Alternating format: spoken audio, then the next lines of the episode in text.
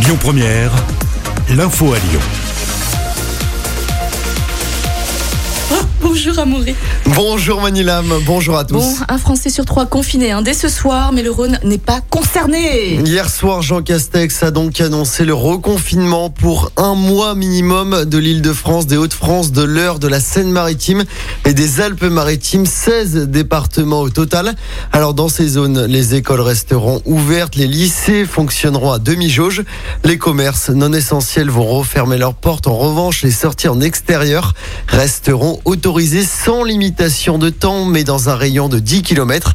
Notez que les déplacements entre régions seront interdits.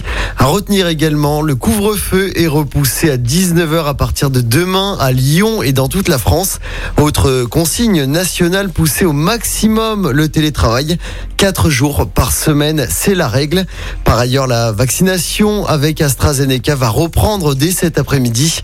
L'Agence européenne du médicament a donné son feu vert hier Selon elle, c'est un vaccin sûr et efficace. Pour montrer l'exemple aux Français, le Premier ministre Jean Castex recevra tout à l'heure sa première injection avec ce vaccin. L'actualité locale marquée par ce drame a dessiné hier après-midi. Un ouvrier de 52 ans est tombé dans une machine qui fabrique du béton. Il a été enseveli sous plusieurs tonnes de gravier. Il n'a pas survécu. Une enquête a été ouverte.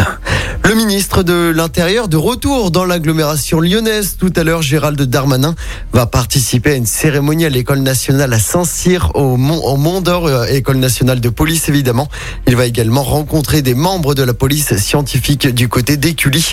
Sa ministre déléguée Marlène Schiappa sera également présente tout à l'heure. Une nouvelle grève internationale pour le climat va se dérouler tout à l'heure un peu de partout en France. À Lyon, le rendez-vous est donné à 14h place Maréchal Lyotet dans le 6e arrondissement. Le cortège prendra ensuite la direction du parc Sergent Blandan. Soulagement à Chaponnet, près de Lyon. Le jeune homme qui avait disparu a été retrouvé sain et sauf hier. Pour rappel, un appel à témoins avait été lancé hier matin. Les bus Blablacar vont reprendre du service prochainement. Oui, ce sera le 31 mars prochain. Le service de transport à bas prix était suspendu depuis la fin d'année dernière pour encaisser la baisse des voyages. Il est donc désormais possible de réserver son billet. L'info du jour qui fait du bien. Et ce matin, on s'intéresse à une belle initiative hein, pour lutter contre le gaspillage alimentaire à Maury. Direction la Gironde, du côté de Bordeaux, où les restes des cantines ne sont plus jetés. C'est une première en France à Saint-André de Cubebase. Un frigo solidaire a donc été mis en place pour éviter le gâchis. Concrètement, les plats qui ne sont pas servis sont donc reconditionnés, refroidis et transportés dans le dit frigo solidaire. Les repas que les enfants ont touchés partent en revanche à la poubelle, évidemment. Au départ, la commune voulait donner les bocaux reconditionnés aux associations, mais elles n'ont pas accepté parce qu'elles n'étaient pas présentes tous les jours et manque de place pour stocker. C'est là que naît l'idée du frigo solidaire. À noter que le gaspillage alimentaire en France, ça représente 10 millions de tonnes de produits par an soit 16 milliards d'euros de valeur marchande. Amaury, merci beaucoup. On se retrouvera à 7h30 hein, pour d'autres actualités et on parlera aussi un peu de foot. Évidemment. Je, t'ai un peu coupé. Merci beaucoup, Amaury. Belle journée. À, tout, à l'heure.